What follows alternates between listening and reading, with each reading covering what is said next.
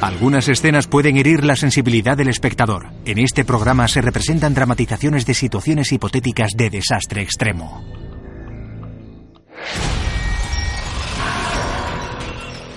Un demonio creado por nosotros mismos. Máquinas que pueden transformar los tejidos a nivel molecular. ¿Va a salvarnos la ciencia? ¿O va a abocarnos hacia la extinción?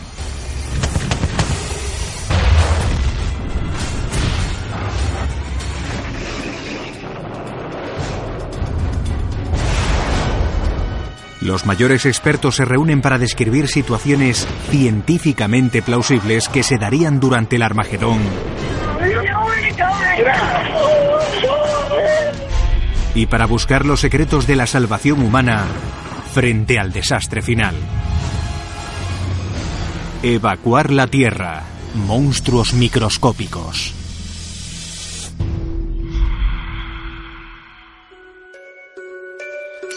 New Brighton, Staten Island, Nueva York.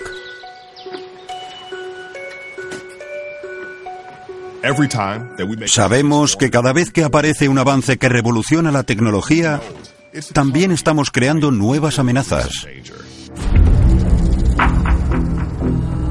El primer hombre que dividió el átomo sabía que toda esa energía venía acompañada de un inmenso poder destructivo.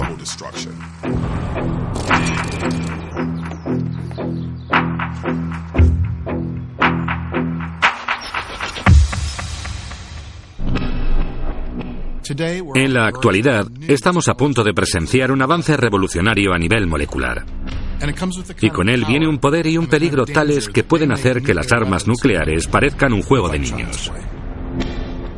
Esta revolución es la nanotecnología.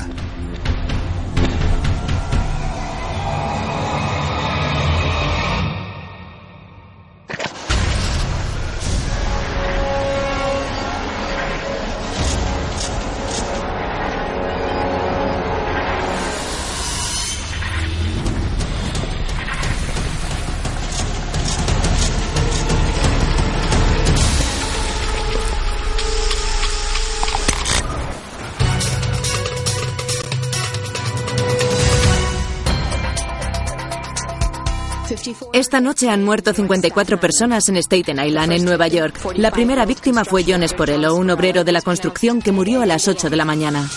Las víctimas presentan corrosiones, parecen haber sido rociadas con ácido. La causa de estas extrañas muertes se desconoce todavía. Pero las autoridades sanitarias advierten que podría deberse a una contaminación en el suministro de agua de la ciudad.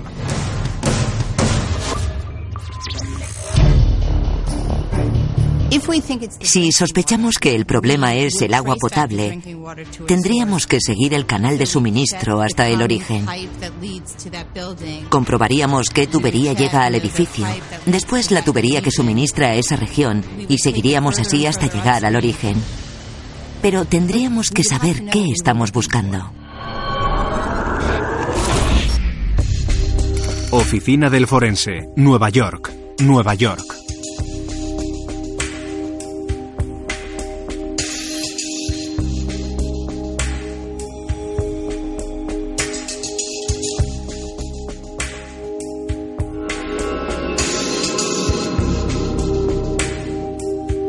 La nanotecnología está avanzando a gran velocidad y por ahora solo estamos empezando a comprender su increíble potencial.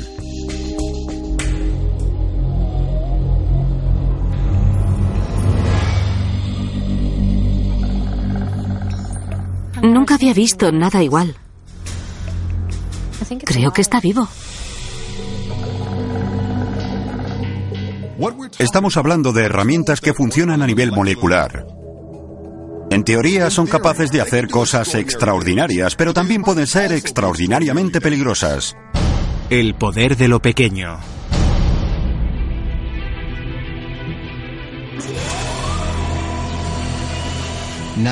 La nanotecnología es el campo de las máquinas y herramientas extremadamente pequeñas. Nano significa mil millones. Y en este contexto nos referimos a cosas realmente pequeñas del tamaño de una mil millonésima de metro. Un metro es más o menos así. Un cabello mide de cabo a cabo Aproximadamente 100.000 nanómetros. Hemos estado desarrollando herramientas para profundizar más y más a escala molecular y atómica. Y por fin, estamos desarrollando las herramientas para poder manipular esos átomos y moléculas una a una, para construir cosas con ellos.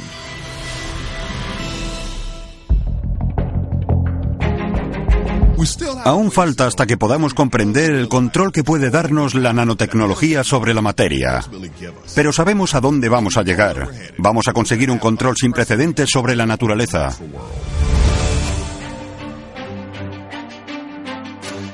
Construir cosas con moléculas es como construir con ladrillos. Reúnes muchas, las unes y puedes construir casi cualquier cosa que desees. Todo en el universo está hecho de los mismos materiales, los elementos. La única diferencia entre un material y otro es la forma en la que los átomos están dispuestos. Pero si conseguimos controlar esos patrones, podemos tener un poder sin límites. La capacidad de manipular materiales a nivel molecular es prácticamente magia. Podríamos tomar dióxido de carbono del aire y sintetizarlo para convertirlo en gasolina. Podríamos fabricar materiales de construcción a base de carbón muchísimo más resistentes que el acero. El aspecto más interesante de la nanotecnología es la posible aplicación sobre el cuerpo humano. Si pudiésemos editar moléculas de nuestro cuerpo y supiésemos cómo hacerlo, podríamos curar cualquier enfermedad, cualquier cáncer, cualquier problema que tuviésemos en el cuerpo.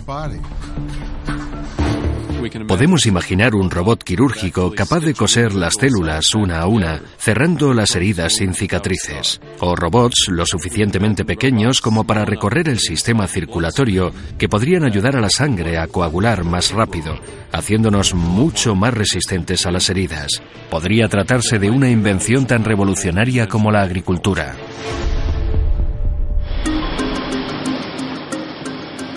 En un momento de la historia, los humanos descubrieron el secreto del fuego. Gracias a él tenemos el metal, el cristal, la cerámica, los aviones a propulsión. Y eso cambió nuestra manera de vivir en todos los aspectos. La nanotecnología es parecida. Ahora no solo somos capaces de manipular la materia a nivel atómico y molecular, sino que podemos hacerlo átomo a átomo. La gente se pregunta, ¿es peligroso? ¿Puede perjudicarnos? Es una pregunta estúpida, claro que es peligroso. ¿Se ha quemado alguien con el fuego? Sí. ¿Cómo podría convertirse la nanotecnología, algo que parece ser maravilloso, en una amenaza para la vida del planeta? Cayendo en malas manos. Cualquier tecnología, y especialmente la tecnología biológica o la medioambiental, puede ser utilizada para fines perversos. Obviamente, en la mayoría de los casos, o en todos los casos, los beneficios compensan los peligros. Pero hay que tener en cuenta la posibilidad de que cualquier cosa se puede utilizar de manera incorrecta. Todo podría empezar con un empleado insatisfecho que quisiese tomarse la revancha. Hacker.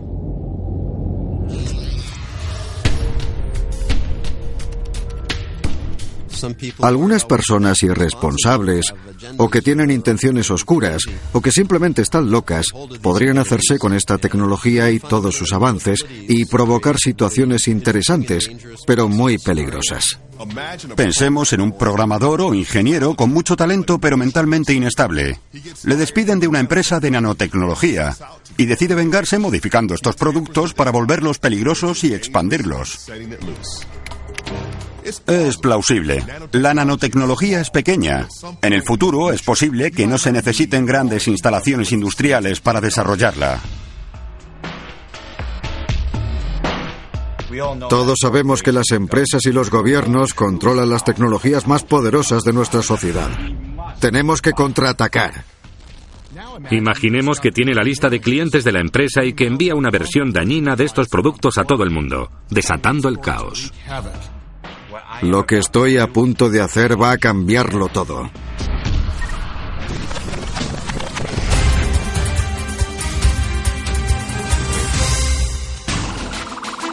Siete muertos más a causa de la misteriosa enfermedad que corroe la carne, cuyo primer brote surgió en Staten Island hace dos días. El balance de muertos aumenta hasta 61. Aún no hay declaraciones oficiales acerca de la posible causa, aunque nuestras fuentes oficiales nos informan de que las autoridades sanitarias y la policía están siguiendo una pista muy prometedora.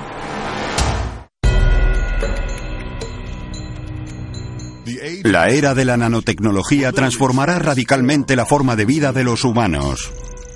Pero es una fuerza tan poderosa que si acabase en manos de algún irresponsable o alguien con malas intenciones, las consecuencias podrían ser catastróficas.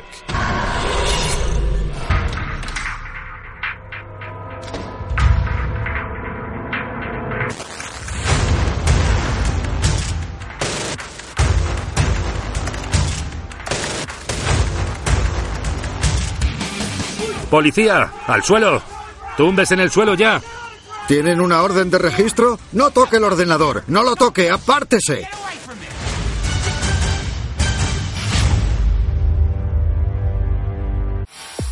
Días transcurridos desde la distribución de Hydrofast 2. Balance de víctimas 61. Delegación del FBI en Nueva York, Nueva York. Damas y caballeros, este es nuestro sospechoso. Ayer arrestamos a este hombre, Lawrence Markovic. Hace un año despidieron al señor Markovic de Hydrofast Corporation. Durante los últimos dos meses ha estado distribuyendo una versión modificada de un producto de la empresa, el Hydrofast Pro. Es una tecnología capaz de limpiar rápida y permanentemente derrames de petróleo y aguas potables contaminadas. Una gota de Hydrofast Pro contiene millones de pequeñas máquinas que digieren el petróleo, convirtiéndolo de manera segura en gases de hidrógeno y carbono.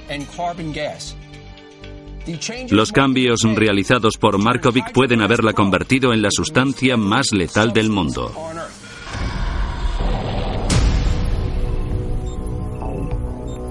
La primera generación de nanomáquinas sería más bien de moléculas en lugar de robots. Estas moléculas hechas por el hombre estarían diseñadas de tal forma que atraerían a otras moléculas e incluso podrían romperlas. Una de las primeras aplicaciones de estas sustancias podría ser las labores de limpieza medioambiental. Markovic, buscando venganza por lo que él considera que fue un despido injusto, alteró la fórmula modificándola de manera significativa y volviéndola extremadamente peligrosa. El progreso pertenece a todo el mundo, no solo a los ricos y poderosos. Tenemos que contraatacar. Markovic modificó, o mejor dicho, hackeó el diseño de Hydrofast Pro de dos formas. La primera es que su máquina no solo digiere petróleo, sino prácticamente cualquier tejido orgánico. Los combustibles fósiles como el petróleo y el carbón están compuestos básicamente por átomos de carbono e hidrógeno. Y nuestros cuerpos son carbono e hidrógeno con una pequeña parte de oxígeno y nitrógeno. Cualquier cosa diseñada para romper hidrocarburos, compuestos de hidrógeno y carbono, podrían entrar en nuestros cuerpos y romper los enlaces de nuestras moléculas.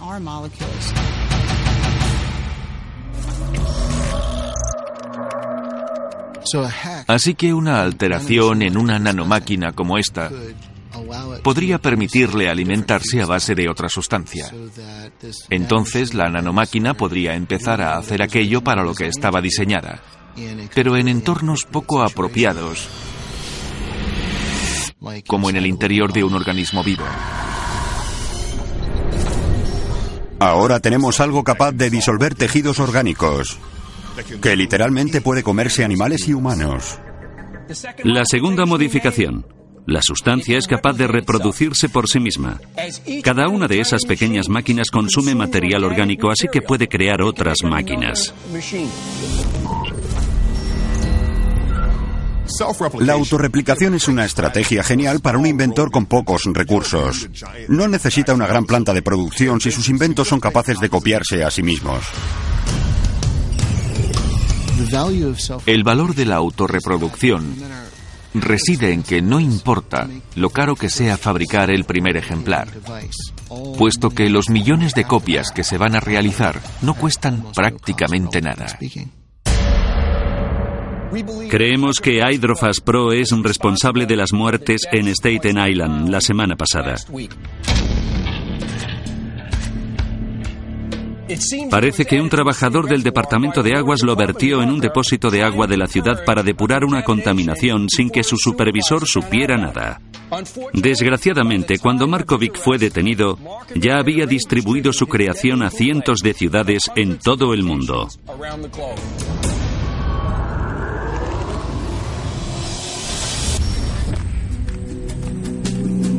Poblado Noriaca, Estado de Anambra, Nigeria.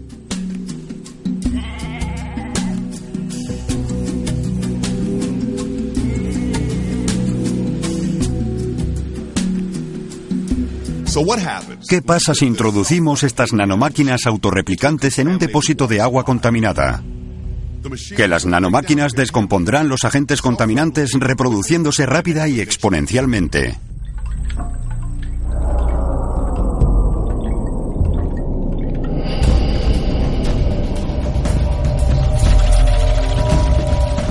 Sería un gran desastre, porque este tipo de nanomáquina sería prácticamente imposible de controlar. La capacidad de autorreplicación significa que de una de ellas saldrán muchas al cabo del tiempo. Nos van a rodear por completo. Y si se da la situación en la que las nanomáquinas nos sobrepasen, van a morir personas. Muchas personas.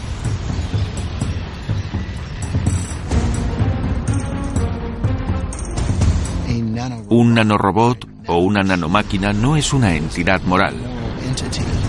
Va a hacer aquello para lo que está diseñada.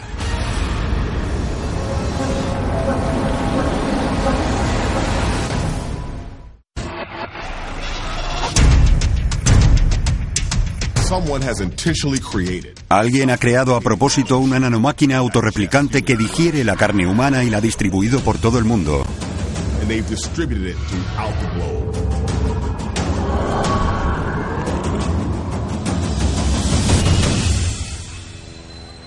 Bangkok, Tailandia.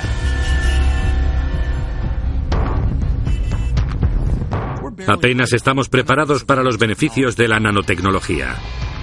Así que si se usase de manera incorrecta, no hay duda de que nos pillaría completamente indefensos.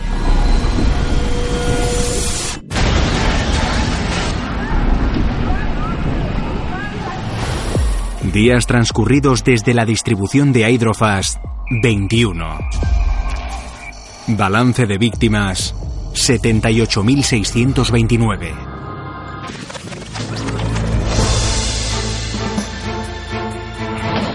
En ciudades de todo el mundo están apareciendo enormes masas de una sustancia viscosa que se come la carne. Un desastre cuya magnitud desconocemos todavía. Más de 20 provincias rurales a lo largo de África también están afectadas. En Tailandia, India y Oriente Medio también se está registrando la aparición de estas masas. Millones de nanorobots pueden convertirse en billones y estos en trillones. Pensad en lo que esto significa. Podrían empezar a comerse nuestro ganado. Si llegan a los océanos se comerán toda la vida marina. Toda la cadena alimenticia del planeta podría venirse abajo. Y por supuesto podrían comernos a nosotros. Estas masas son muy peligrosas. Se han certificado más de 800 muertes. Son personas que han entrado en contacto con el material que disuelve la carne en segundos.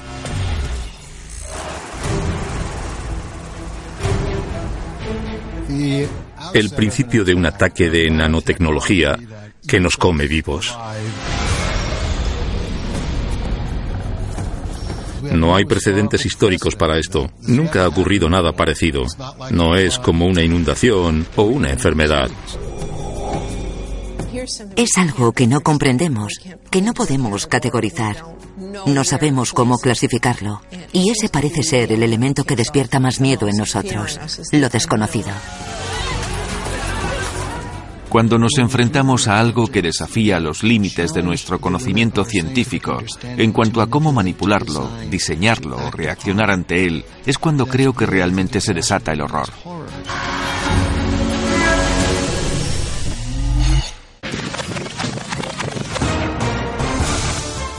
Hoy el FBI estadounidense ha confirmado que las masas son en realidad microrobots autorreplicantes distribuidos por este hombre.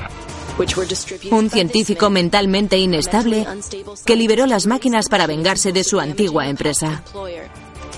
Estados Unidos ha declarado públicamente que su ejército intentará ayudar a detener la expansión de la sustancia.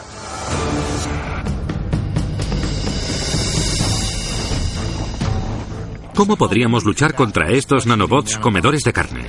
Lo primero en lo que pensaríamos es en utilizar las armas convencionales.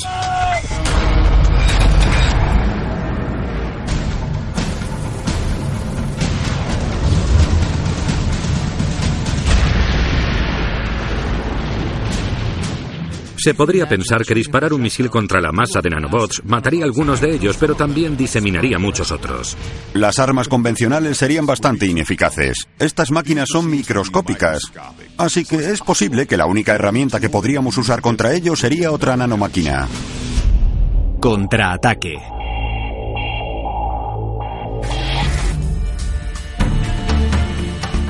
Por suerte, si viviésemos en un mundo en el que algo como Hydrofas existiese, podemos estar seguros de que el ejército ya estaría desarrollando su propia versión de la nanotecnología.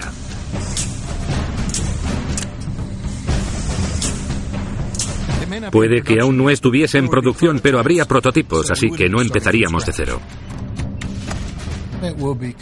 Para los buenos, la prioridad sería desarrollar nanotecnologías que pudiesen vencer a las nanomáquinas hostiles.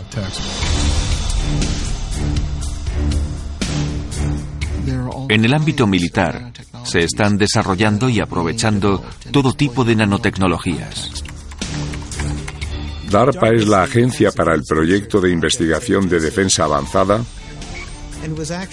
y empezó justo después del Sputnik para prevenir sorpresas tecnológicas y desarrollar nuevas tecnologías y posibilidades.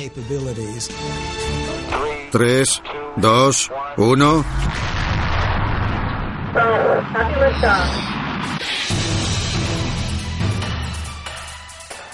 Los ejércitos ya están trabajando en pequeños robots voladores de espionaje. Y la producción molecular les permitiría ser más pequeños, tener mayor alcance, mejor comunicación y ocultarse con mayor facilidad. Lo único que hay que hacer es reducirlos e integrarlos, y hemos demostrado ser muy buenos a la hora de reducir e integrar sistemas complejos.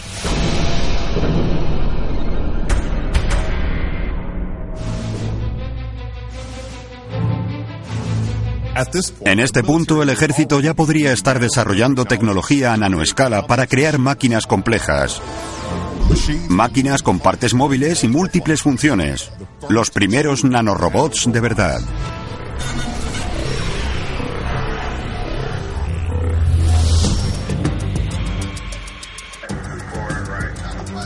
P-36 proceda con la operación. Afirmativo. Sean cuales sean los cambios de diseño necesarios para llevar las nanoarmas al campo de batalla, tendrían que llevarse a cabo rápido. Millones de vidas están en juego. Estados Unidos tiene que actuar. Contacto en 7-1. Este 7-1P0. Así que habría una gran presión para empezar estos robots militarizados cuanto antes.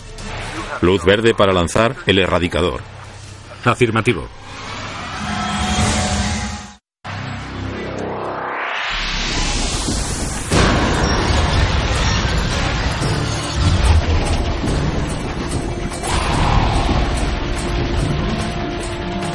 Una nanomáquina letal originalmente diseñada para limpiar el medio ambiente se ha convertido en una amenaza para el ser humano.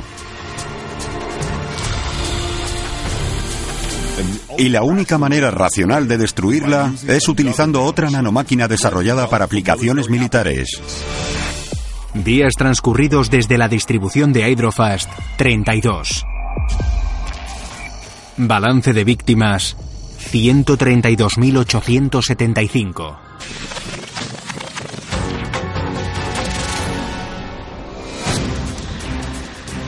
Después de muchos intentos fallidos de combatir las enormes masas de nanomáquinas que amenazan el planeta, el ejército estadounidense ha lanzado un contraataque, un nanobot militar llamado Erradicador. Para mí este es un momento de gran importancia para el ejército. Con esto vamos a proteger nuestra fuerza, nuestra nación, nuestra economía y todo lo que hacemos. Hasta hace una semana era un proyecto aún en desarrollo, pero debido a la crisis de Hydrofast se ha acelerado la producción en masa. Aviones que han despegado de la base aérea Nellis están distribuyendo el erradicador en estos momentos.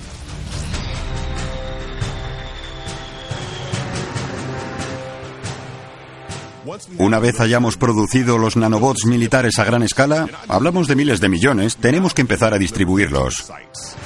Contacto 128.15. Houston 71, contacte central Houston 120. Luz verde para el erradicador.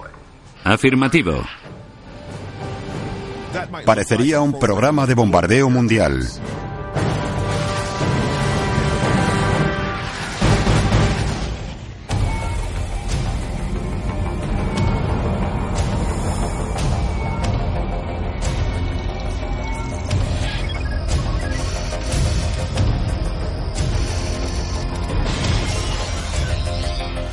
Listos para empezar. Esperando confirmación.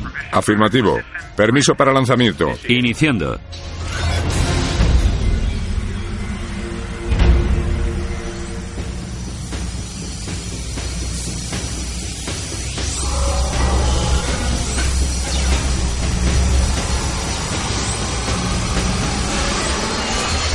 Enjambre.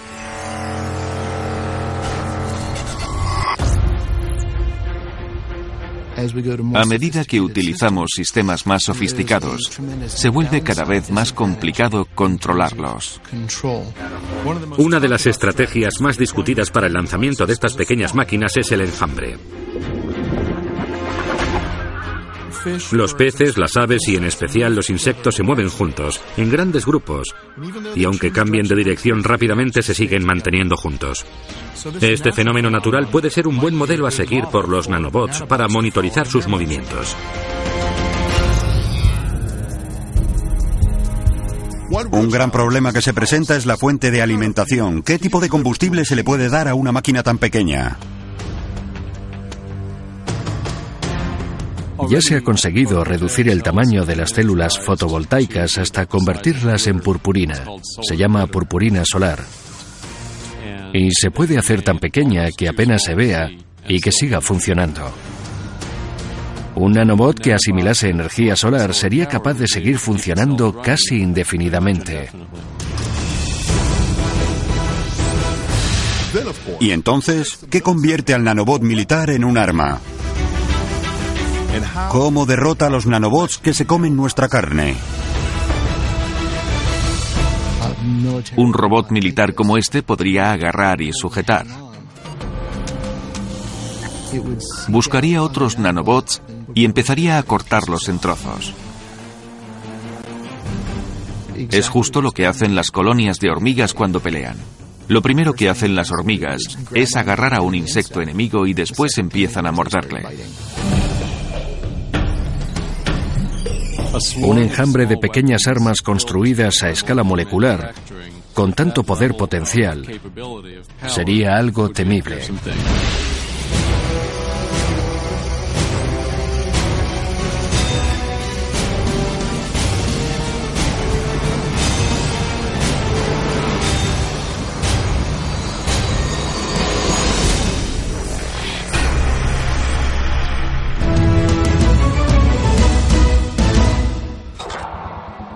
El sonido que se escucha son gritos de alegría. Los últimos esfuerzos de Estados Unidos por limpiar el mundo de las masas de Hydrofast parecen funcionar. Esto está ocurriendo ahora mismo en Bangkok, donde los robots estadounidenses Erradicador han estado comiéndose la masa gigante que había junto al muro del palacio y... Un momento, ahí los tenemos. Parece que ya se van y que la masa ha desaparecido. Es una escena que se repite por todo el mundo.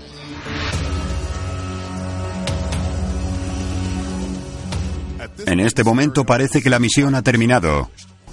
Los nanobots buenos han acabado con los malos. Ya podemos volver a nuestra vida normal. Sin embargo, hemos abierto la caja de Pandora. Hemos poblado el mundo de robots microscópicos que no necesitan combustible y que son capaces de acabar no solo con materiales orgánicos, sino prácticamente con todo.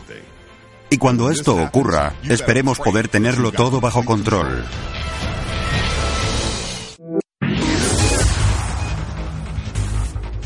Enjambres de erradicadores merodean por las ciudades en las que destruyeron las masas de Hydrofast. Oficiales del ejército estadounidense han asegurado que es un comportamiento normal y que pronto se ejecutará la orden de regresar para despejar los cielos y hacer volver a estos milagrosos robots a la base aérea de Nellis. Control.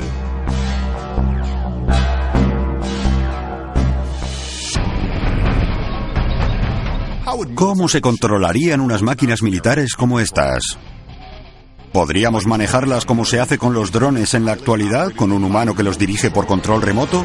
Seguramente no. Recordemos que son millones de nanobots, así que no es práctico tener millones de pilotos. Aunque un operario pudiese controlar a todo un enjambre de nanobots, cada uno de ellos tendría que tener bastante autonomía para funcionar correctamente. Tendrían que ser capaces de reconocer los objetivos, evaluarlos y después atacarlos siguiendo un programa. En ese sentido, serían verdaderos robots.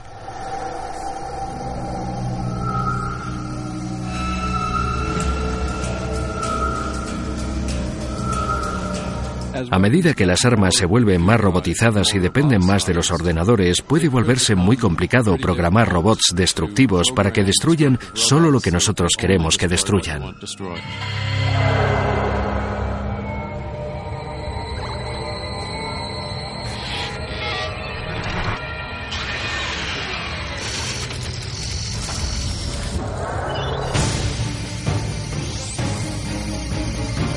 En el fondo, cualquier cosa que construyamos con funcionamiento autónomo como una nanomáquina de guerra siempre estará diseñada por humanos.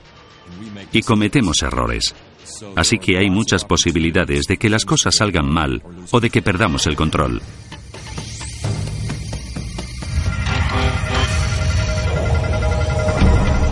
No existe el software completamente libre de errores. Todos los programas contienen errores. Cuando se saca a la venta un programa comercial siempre tiene miles de errores conocidos que se van solucionando más tarde.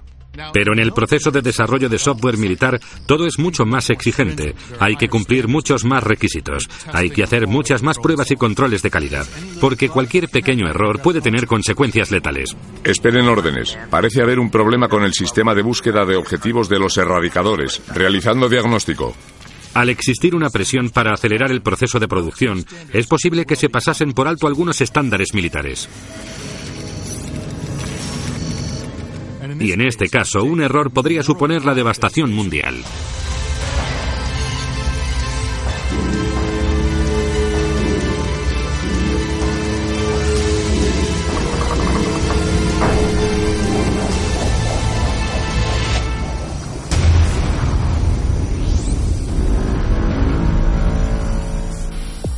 Días transcurridos desde el despliegue de los erradicadores 4. Balance de víctimas 5.000. Según nuestras fuentes, el ejército ha perdido el control sobre los enjambres de erradicadores diseminados por el planeta. Un fallo en la programación está provocando que las máquinas fijen objetivos aleatorios y los ataquen. Entre ellos un portaaviones estadounidense. Aún no se sabe qué ha pasado ni qué están buscando las máquinas, pero les pedimos que se queden en casa. Actualmente los enjambres se encuentran sobre el Océano Atlántico, pero por su velocidad de desplazamiento se calcula que llegarán a la costa este de Estados Unidos en menos de dos horas. Es una de esas situaciones en las que el remedio es peor que la enfermedad. Estos robots militares pueden moverse autónomamente y destruir no solo materia orgánica, sino cualquier tipo de material.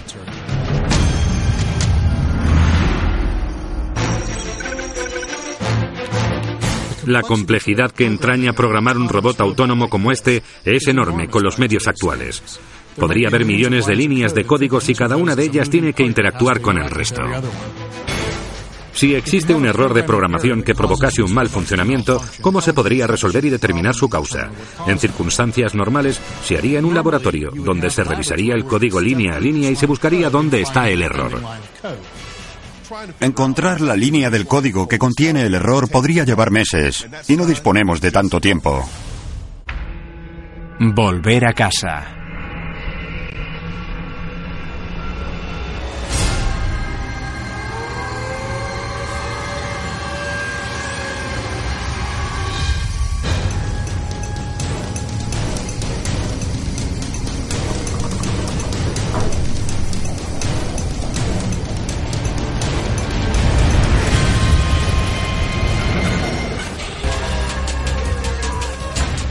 Capital de la nación está siendo asediada por un enorme enjambre de robots erradicadores.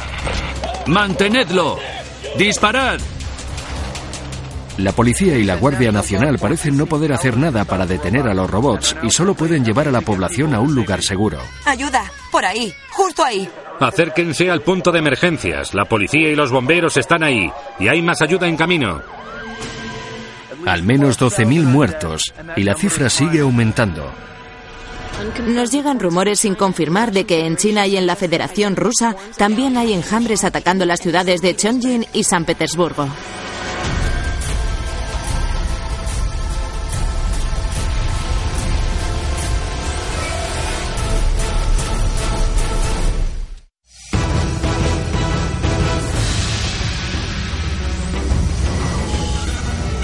Las cosas van de mal en peor. Los robots microscópicos que diseñamos para salvarnos se han vuelto contra nosotros. Y la crisis se ha vuelto mucho más letal de lo que lo era al principio.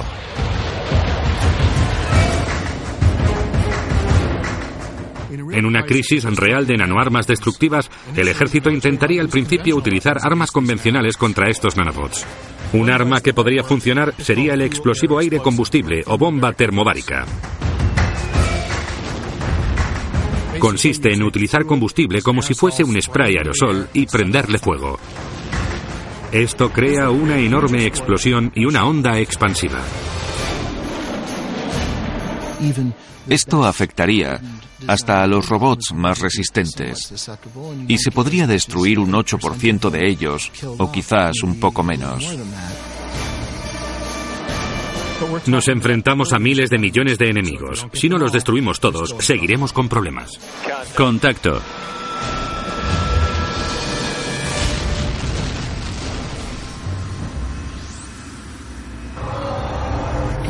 Días transcurridos desde el despliegue de los erradicadores 6. Balance de víctimas 274.912. El siguiente paso, en mi opinión, sería pensar en los componentes internos del robot que podrían absorber algún tipo de onda. Y ojalá que utilizando la frecuencia adecuada pudiésemos debilitar o destruir alguna parte de los robots susceptible a la radiación, lo que los desactivaría. Talón de Aquiles.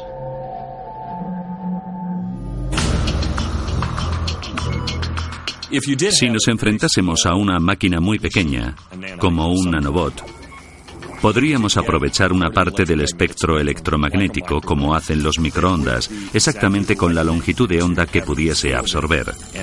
Al asimilar esa energía se calentaría aumentando su temperatura al igual que el agua aumenta de temperatura en un microondas. Creo que una manera de enfrentarse a un pequeño robot que tiene nanocables por el cuerpo sería emitir una frecuencia que obligase a estos nanocables a vibrar. Sería una buena manera de matarlos. ¿Y cómo se pueden emitir ondas de radio de gran intensidad? Una estación de radar nos iría bastante bien. Pero es complicado hacer que las nanomáquinas vuelen alrededor de la torre de radar. Así que hay que llevar la estación de radar hasta ellos. Tenemos un aparato capaz de hacerlo. Es el sistema de alerta y control aerotransportado, AWACS. Algo análogo a un AWACS sería un buen candidato para combatir el enjambre frecuencia a frecuencia. Son unas enormes estaciones de radio diseñadas para recibir y emitir señales con un ancho de banda muy extenso.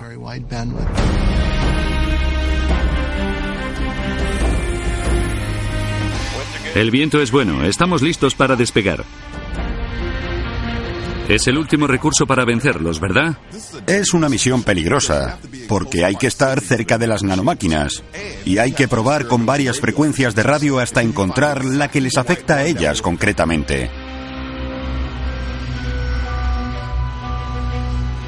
Tenemos que acercarnos porque hay que emitir con la mayor intensidad posible. Sea lo que sea lo que hagamos con este enjambre, tiene que ser efectivo. Cambia a modo BTH. Cambiando a modo BTH. Para mí, la mejor manera de atacar al enjambre sería sobrepasarlo en fuerza, rodeándolo con tantas estaciones de radar como sea posible. Hay que emitir con la mayor intensidad posible una señal que afecte a uno o varios componentes internos del robot y les haga vibrar hasta calentarlos o fundirlos. Estableciendo frecuencia 75.2 GHz. A mi señal 3, 2, 1 ya.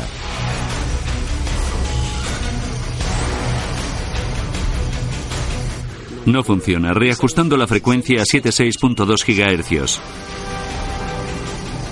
A mi señal 3, 2, 1.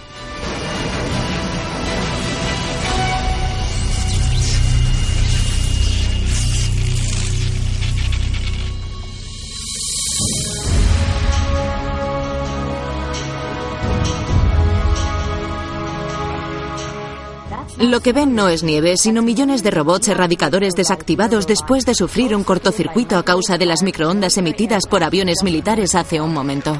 Y el Departamento de Estado está anunciando que la amenaza se ha terminado, aunque muchos se toman estas declaraciones con escepticismo, teniendo en cuenta lo ocurrido durante este último mes. Los seres humanos, después de liberar el poder del átomo, vivieron bajo la amenaza de la devastación global durante 50 años. Si creamos nanomáquinas como estas de las que hemos hablado, nos enfrentaríamos a la extinción humana.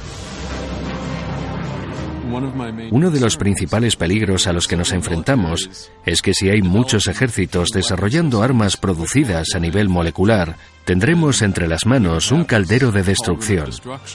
Serían armas mucho más avanzadas de las que tenemos hoy en día. Las posibilidades de la nanotecnología, aprovechándolas al máximo como las hemos contemplado en este contexto, serían similares a descubrir el secreto de la vida. Los científicos e ingenieros ya están participando en la carrera para desarrollar estas nanomáquinas porque los beneficios son inimaginables. Es bueno tenerle un poco de miedo a algo tan poderoso. Así mantendremos los pies en el suelo para que no nos termine dominando nuestra arrogancia.